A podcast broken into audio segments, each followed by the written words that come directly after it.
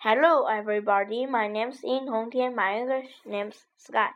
今天我为大家朗读英语书 Module One. Look and say, When's your birthday? It's on. Hi, Danny. Can you come to my birthday party? Sure. When is it? It's on the 19th of September. It's on Sunday. I see. What time does the party begin? It begins at two o'clock in the afternoon. Okay, can you bring or wear some orange things to the party? It's an orange party.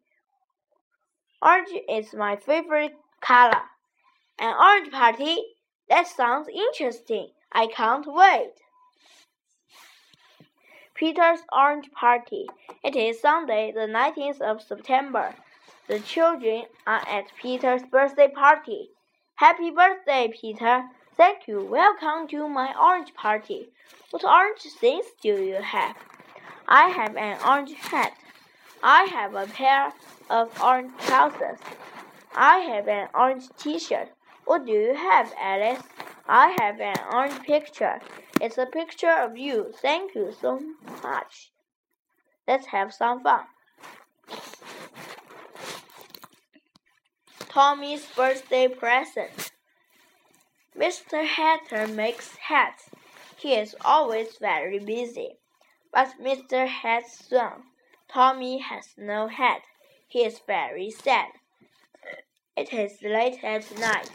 Mr. Hatter is very tired, but he is still working. The next morning, Tommy sees a new smart hat on his bed. Is it for me? Tommy asks his father. Yes, it is, answers Mr. Hatter. Today is the 4th of October. Happy birthday, Tommy.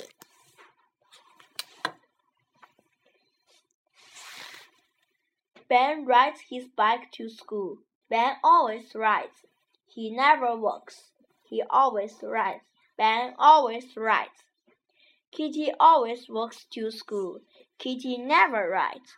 She is only ten years old, so she never rides. How do you come to school, Alice? I come to school on foot. I live near school. When do you leave home? I leave home at a quarter to eight. How do you come to school, Kitty? I come to school on foot too. Alice and I always walk to school together. What about you, Peter? I don't live near school. I come to school by bus. I leave home at about 7.30. When do you arrive at school? At about 8 o'clock. Look at this poster. Where do you cross the road? We cross the road at traffic lights or at zebra crossing. That's right. How do you cross the road? We wait on the pavement for the green light. We look left first, then look right, and then cross the road. That's correct. Walk quickly, but don't run on the road. Mr. Black is a teacher at Rainbow Primary School. He does not live near school. He lives on Green Road. This is his journey to work. There is an underground station near Mr. Black's home. In the morning, Mr. Black walks to the underground station and takes the train. He gets off the train at Park Street Station and then takes bus number 12. He stays on the bus for about 15 minutes and gets off at Rainbow Road bus stop. Finally, he walks from the bus stop to Rainbow Primary School.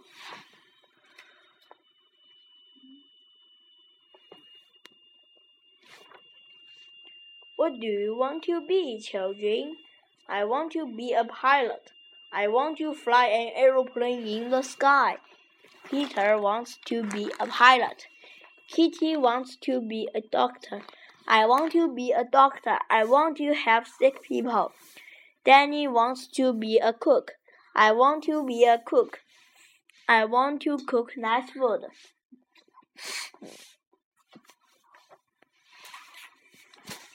It is Sunday. The children are doing a survey in the street. Excuse me, I'm from Rainbow Primary School. Can I ask you some questions? Of course. Are you a student? Yes, I am. What do you want to be in the future?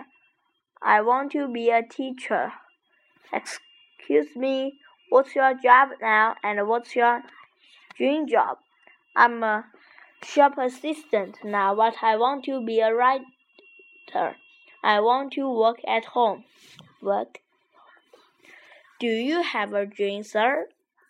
Yes. of course. I want to be a traveler. I want to travel around the world. Froggy wants to be a pilot.